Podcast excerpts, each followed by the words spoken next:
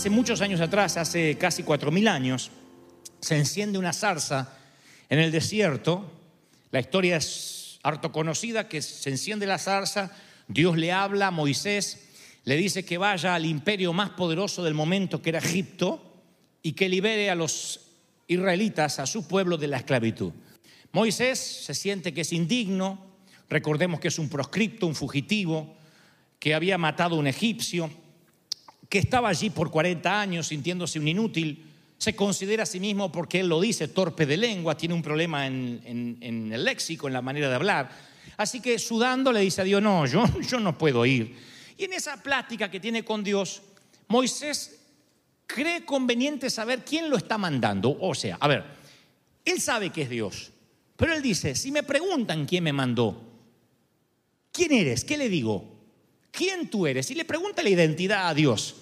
Así que Dios accede a decirle su nombre a, a Moisés. Le dice, Moisés, mi nombre es Yo soy. Ajá, yo soy, yo soy. Y Dios le dice, simplemente yo soy, no termina la frase. Y no es que tiene problemas con la gramática, quizás Dios le está diciendo a Moisés y a cada uno de nosotros hoy, no te saltes nunca el yo soy.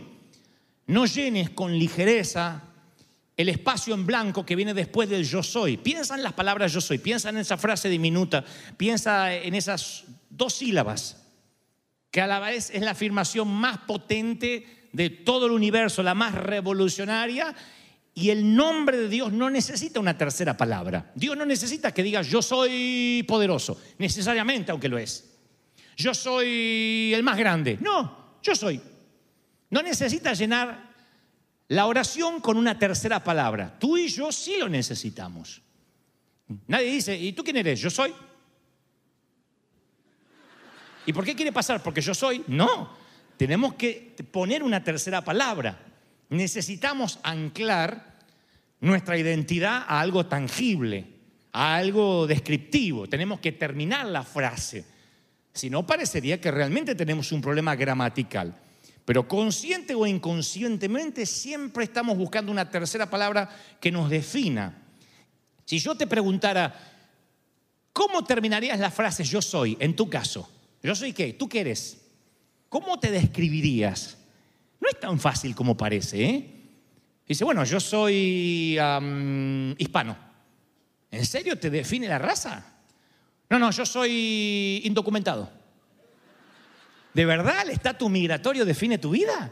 ¿Tu existencia está definida por el papel que portas en la mano o en la bolsa? O sea, te levantas a la mañana y dices, "Mm, aleluya, vivir una vida de indocumentado otra vez. ¿De verdad? Así empiezas tu vida. Por eso digo, ¿cuál es la tercera palabra que te define? Porque todos definimos a Dios, pero cuando a menudo no sabemos quiénes somos, ¿cuál es la tercera palabra que completa nuestra oración? La desconexión con lo que Dios quiere hacer contigo es mortal. Porque Dios no puede hacer, o sea, sí puede porque Él es poderoso, pero no se logra concretar su voluntad, puesto que no conoces bien quién eres. Eh, Trato a diario con gente que tiene una brecha muy grande entre lo que Dios quiere que sean y entre lo que ellos creen que son cada vez que se miran al espejo. Entonces no nos detenemos a pensar mucho acerca de esas terceras palabras que nos definen. Son automáticas, son subconscientes, son reveladoras. Bueno, yo soy un papá relativamente bueno. No fui un gran papá, pero la verdad que mis hijos no se pueden quejar. Bueno, yo soy un esposo dentro de la media. No, tampoco soy oh, para Antonio Banderas, pero soy un esposo. Otro dice, yo soy terrible para las tareas del hogar, ¿eh? Soy bueno en otras cosas, pero soy terrible. Otro, yo soy un conductor distraído. Otros dicen, yo soy un músico mediocre. Yo soy un éxito, yo soy un fracaso. Nuestra tercera palabra podría ser una frase, podría ser eh, una lista de cosas, podría ser un recuerdo, un trauma. Yo soy un abusado. Ustedes dicen, ¿y hay gente que se define así? Sí. En nuestras consejerías pastorales uno le dice, ¿y tú quién eres? Bueno, bueno, antes que nada mi nombre es fulano de tal, yo quiero decir que yo fui abusado. Esa es su carta de presentación. ¿Cuándo? Hace 25 años, 30 años. ¿De verdad hace tres décadas que portas ese ID abusado? Entiendo que es un hecho traumático, que quizás te robó el futuro, te ancló al pasado, pero realmente te define. Esa es tu tercera palabra cuando dices yo soy.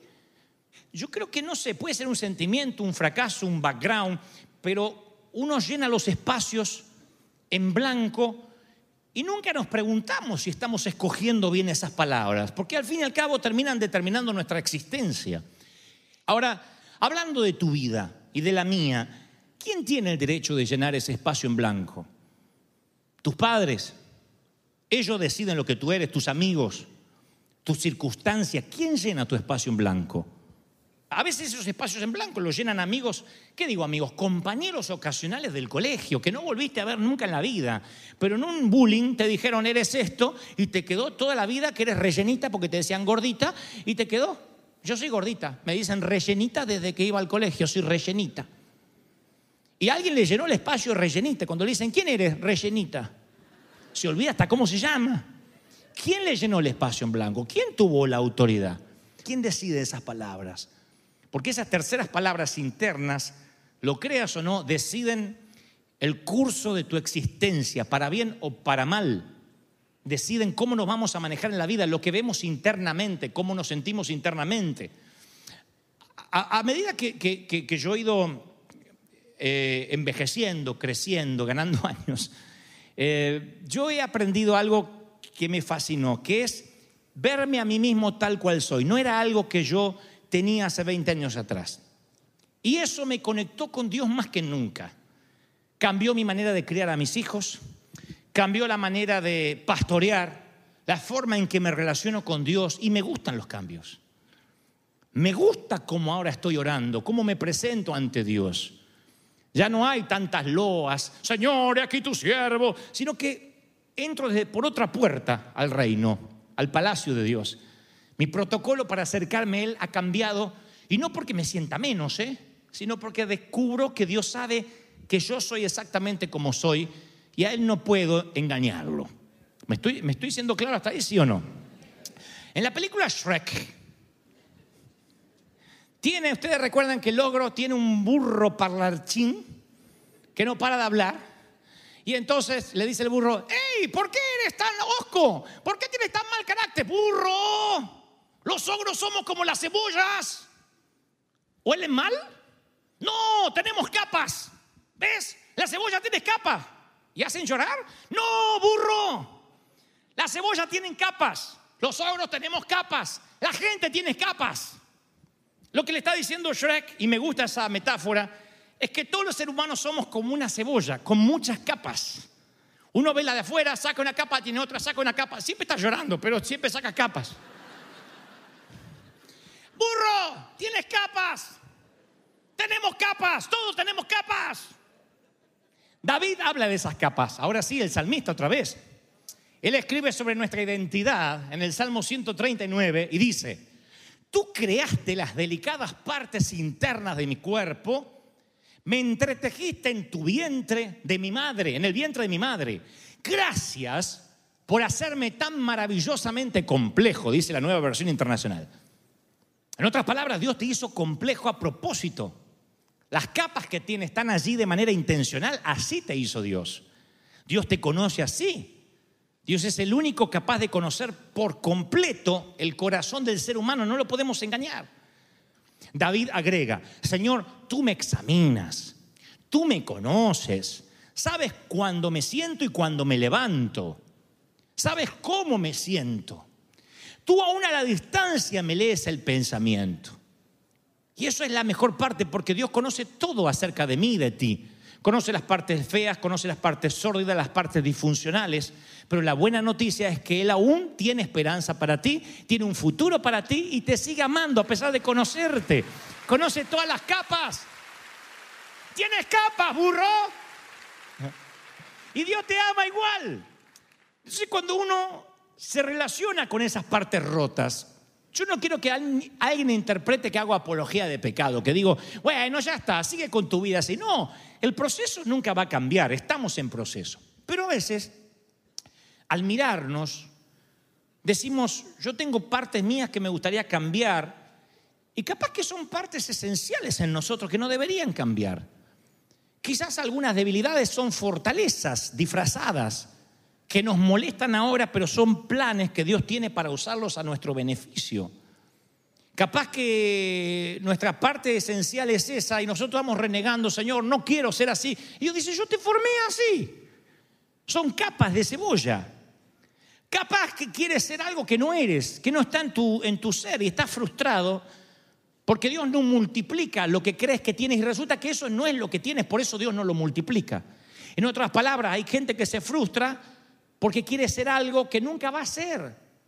Yo vivía esas frustraciones por años.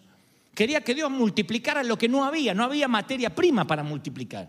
Dios me dijo, esfuérzate en lo que eres bueno, no en lo que nunca vas a poder lograr ser. ¿Cuándo ocurre esa, esa autenticidad o ese mirarse al espejo y decir, este soy yo? Cuando uno se acerca más a Dios. David escribe en el Salmo 139, me viste antes que naciera. Cada día de mi vida estaba registrado en tu libro. Está diciendo la Biblia que él sabía que ibas a tener una crisis emocional. Él sabía que ibas a luchar con depresión ciertos años de tu vida. Sabía que te ibas a divorciar. Él sabía que tus hijos te iban a dar la espalda. Él sabía que te ibas a pelear con tus padres en algún momento. Que te, ibas, que te iban a romper el corazón. Él sabía eso. ¿Por qué? Porque David dice, todos mis días estaban registrados en tu libro. Cada momento fue diseñado antes de que un solo día pasara. O sea que Dios ya sabía. Y luego agrega el salmista, qué preciosos son tus pensamientos acerca de mí, oh Dios. Presten atención porque siempre que hablamos de los salmos, hablamos de qué precioso es contemplarte. Ahora David dice, qué precioso es lo que tú piensas de mí. Los pensamientos que tienes acerca de mí no se pueden enumerar, dice David. Ni siquiera pueden contarlos, puedo contarlos. Suman más que los granos de la arena.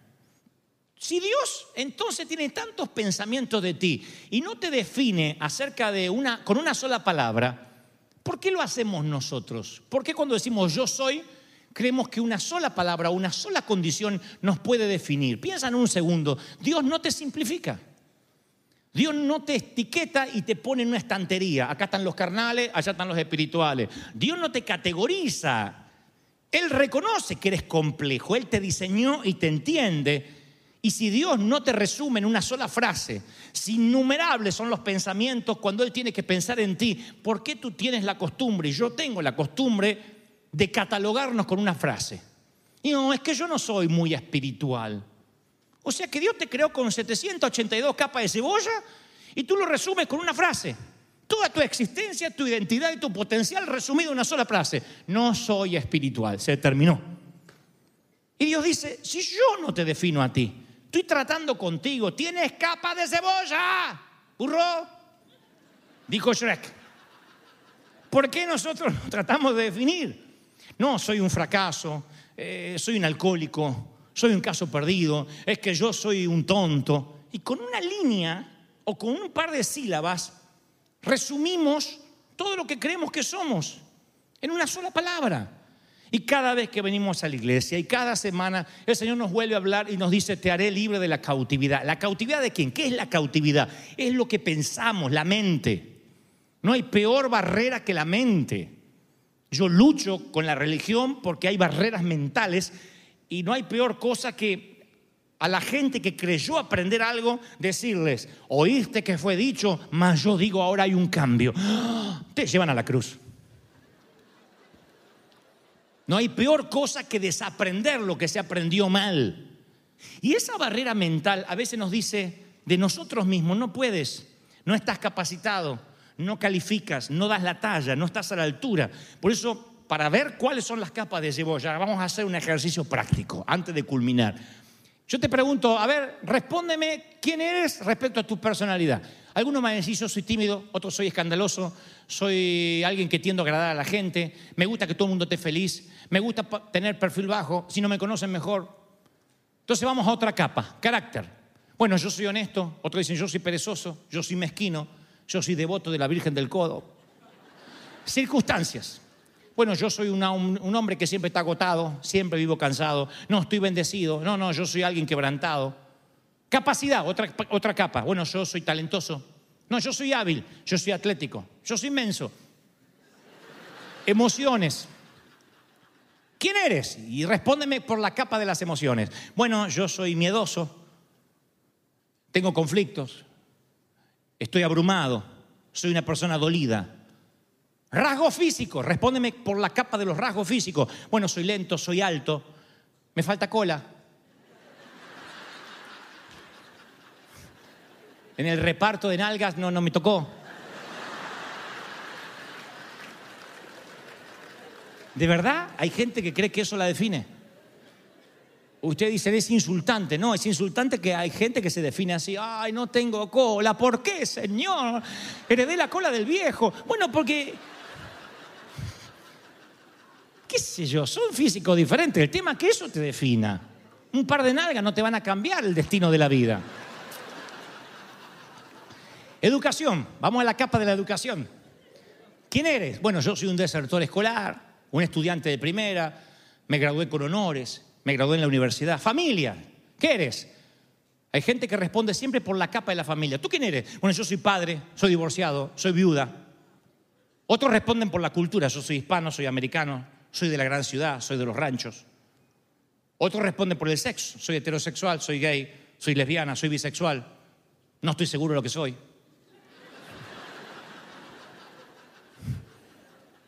Otros responden por la ocupación, también muy común, soy ingeniero, soy agrónomo, estoy desempleado, soy empresario. Otros por la espiritualidad, soy agnóstico, soy ateo, soy cristiano, soy católico. Son un montón de capas. ¿Cuál de esas capas te va a definir? Ustedes dicen, ¿realmente eso puede cambiar mi manera de vivir? Bueno, vamos a poner dos ejemplos prácticos. Sigamos con los ejemplos prácticos. Vamos a tomar de todas esas capas dos que son muy, muy no sé si superficiales, pero son las más superfluas. O sea, las que alguien de afuera podría identificar que eso es lo que tú eres. Por ejemplo, raza y, oficio. Vamos a tomar en cuenta dos cualidades, dos capas que todo el mundo tiene, raza y oficio. Yo siempre me pregunto, ¿cómo hubiese sido yo si en vez de haber nacido en Buenos Aires, Argentina, habría nacido en Massachusetts? Gringo. ¿Cómo hubiese sido mi vida? Seguramente mi geografía hubiese sido diferente, mi cultura habría sido diferente, mi manera de hablar habría sido diferente. Tú dirías, sí, no lo había pensado, yo me pararía de otra manera en la vida.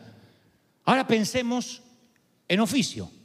Yo siempre pienso, y si yo no hubiese sido pastor o predicador o artista o conductor de televisión y hubiese sido eh, mecánico,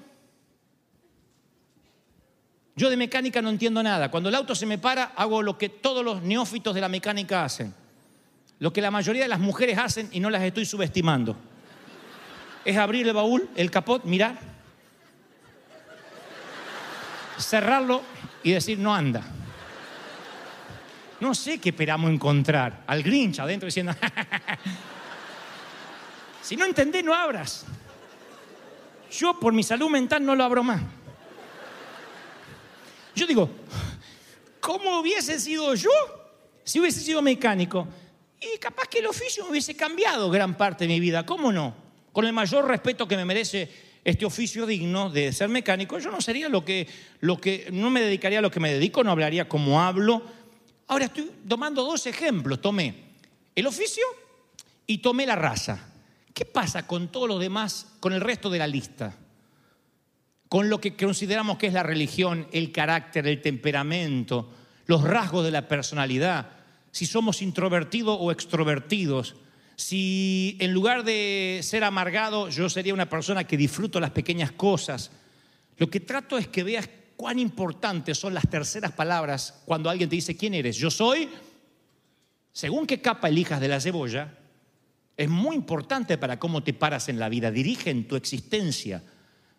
Después con Cristo tienes mucho control sobre estas palabras, pero ¿cómo vas a tener control sobre estas palabras si primero no las reconoces, no las identificas? El Salmo 139 dice, examina, oh Dios, y sondea mi corazón, examíname y sondea mi corazón. Sondea, eh, mete una sonda bien profunda, una buena rebuscada por el corazón. Ponme a prueba, sondea mis pensamientos, fíjate si voy por mal camino y guíame por el camino eterno. Esa es la actitud que hay que tener admitir que no tenemos todas las respuestas, que somos complicados, que somos una cebolla con muchas capas, y lo único que podemos hacer es comprometernos en el proceso que Dios nos empieza a tratar. Cuando más uno se conozca y más se conoce a sí mismo, creo yo, más uno va a disfrutar el viaje. Porque uno no intenta hacer lo que no es. Y eso es una libertad Saber lo que no eres es el 50% del viaje, saber lo que no eres. Hay gente que va por la vida pensando que es algo que no es. Canta y no sabe cantar. Predica y aburre. Pero se considera predicador, se duerme hasta la mujer y él predica. Yo digo, si supiera que no es bueno para eso. Pero la gente va por la vida pensando que es bueno para algo porque se miró en espejos en los que se comparó, alguien le dijo. Cuando uno se reconoce lo que es, finalmente tiene la mitad del camino. Y después uno tiene que descubrir quién es. Es la carrera hacia la autenticidad. Y yo no te puedo prometer que el viaje del autodescubrimiento va a ser fácil. Quizás cuando excaves, arqueológicamente en tu ser, descubras cosas que no te gustan, hay cosas de nuestro carácter bajo el tapete, pero yo te puedo asegurar que a medida que más te autodescubras vas a eh, llegar a una paz y a una libertad que ninguna otra experiencia te puede dar. Y cuando uno se reconoce como es, va a la presencia de Dios de otra manera. Hay una película gringa llamada La Purga. ¿La viste alguna vez, La Purga? Está muy... Sí, es una película de ciencia ficción. No, no es para recomendar, no es, no es, un paseo por el parque la película. Eh, no es para ver en Nickelodeon, pero es una película que cuenta que una vez al año, para que se purgue la sociedad, le dan a la ciudadanía 24 horas de impunidad criminal. O sea, por 24 horas no hay policías, no hay ejército, no hay cárceles, no hay jueces. Eso se trata la película. Y así purgan la sociedad. Entonces, el que tiene ganas de matarse tiene que aguantar un año hasta que le toque ese día en el año. Y ahí dice, suegra. y no te llevan a la cárcel, nada. Es un día de anarquía. Un día de anarquía absoluta. Una locura, por supuesto, por eso es ciencia ficción. Yo un día me puse a pensar, o creo que el Espíritu Santo me llevó a pensar, ¿qué pasaría si hubiera una purga espiritual? Un día en el año, un día en que nada fuera pecado. Que hagan lo que haga, uh, dijo alguien. No le alcanzaron las 24 horas. Uh, dijo, uh, ese es un grito de júbilo, hermano. Un día en que Dios da vuelta la cara y dice, puedes violar los diez mandamientos. Adulterar, fornicar, eh, mentir, robar, puedes hacer lo que quieras. Nada es considerado pecado. Entonces vamos a hacer un ejercicio profético. Hay 24 horas mañana lunes para pecar y Dios no te va a decir nada. El martes como que no pasó nada. Es una herejía lo que estoy diciendo. Es un ejercicio metafórico. Pero si hubiera 24 horas en que puedes hacer cualquier cosa, acostarte con quien quiera, eh, matar a quien quiera, ahogar al logro, llorar que está cerca tuyo, eh, todo. Y Dios dice, no hay problema, es para que te saque de adentro lo que tenías. Piensa, y no se hagan las Hades redimidas. Ay, a mí no se me ocurre nada. ¿Qué harías? No me lo tienes que decir, solo piénsalo. Ahora yo los observo Veo que algunos muy poquito están en blanco diciendo, no sé, no. Hace tanto que no peco que no sé ni a dónde. Pero otros los ojitos le hacen así como calculando algo.